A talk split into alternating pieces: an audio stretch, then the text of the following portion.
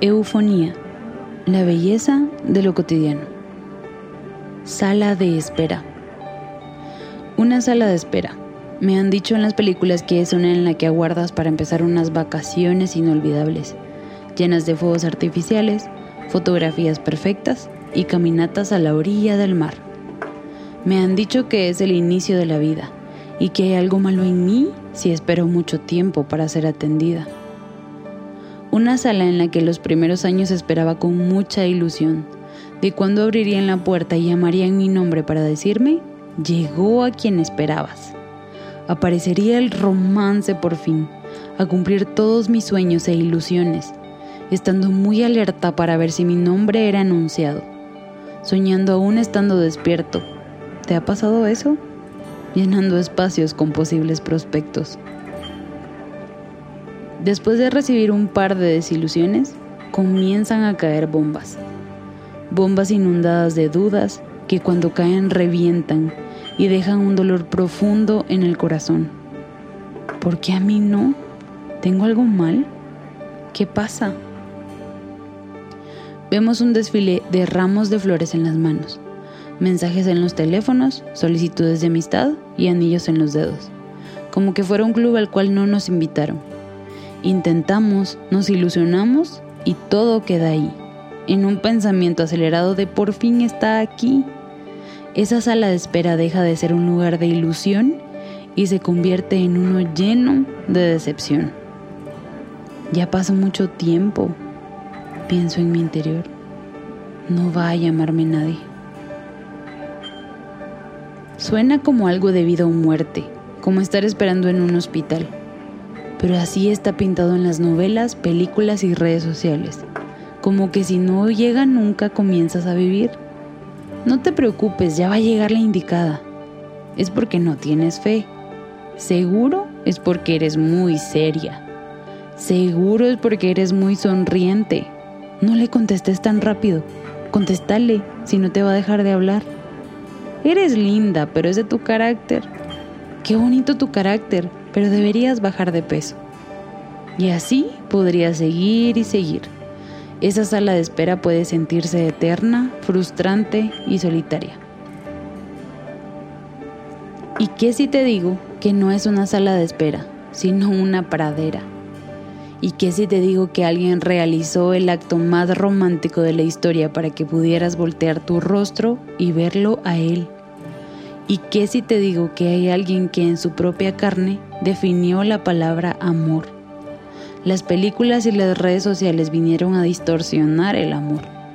Vinieron a hacernos creer que se trata de flores, atardeceres, chocolates y mucha atención. Entonces si no recibimos eso, no conocemos qué es. Pero yo puedo contarte acerca de lo que sí es el amor. El amor es el que espera paciente, aunque tardemos mucho en contestar y lo rechacemos constantemente. El amor es el que es tan fuerte que podría quebrarnos al instante, pero en lugar de eso nos levanta, sostiene y limpia con cuidado. Amor es el que no espera sentado, sino se levanta de su trono a rescatarnos, no del villano que habita afuera, sino ese que está en nuestro corazón hay un amor que no tiene los brazos cruzados esperando que lleguemos a un estándar para ser dignos de su amor, sino que extiende sus manos, nos abraza y nos llama suyos a pesar de nuestra condición. Amor es el que se sacrifica aún sabiendo que no recibirá nada a cambio. El amor tiene nombre. El amor se llama Jesús. La soltería no es una sala de espera, aunque a veces lo pareciera. La soltería es un regalo y te voy a explicar por qué. La soltería es su voluntad y esa siempre es buena. Nuestros ojos son distraídos y desde el inicio hemos corrido lejos de lo que es bueno para nosotros. De la misma manera el matrimonio es un regalo. El romance existe y es bueno desearlo, pero no más que a nuestro Salvador. Recuerda que nuestro buen Creador conoce todo sobre ti y por esto conoce exactamente lo que necesitamos hoy vivir. Es por eso que también sabe por qué la soltería es buena para nosotros hoy y tal vez mañana o el tiempo que sea, porque esto nos va a llevar más cerca de su corazón. El matrimonio alaba a Dios y la soltería también. Si tú estás casado, recuerda que eso no te hace superior. Los solteros necesitan a los casados para recibir enseñanzas, ver la imagen de Cristo y la novia, y compartir con una familia. Y los casados a los solteros, sirviéndoles en casa, escuchando y estando. Que el tiempo que esperemos no sea para comenzar una vida mejor, sino que sea para amar más a nuestro Redentor. No tenemos distracción, no hay división del corazón.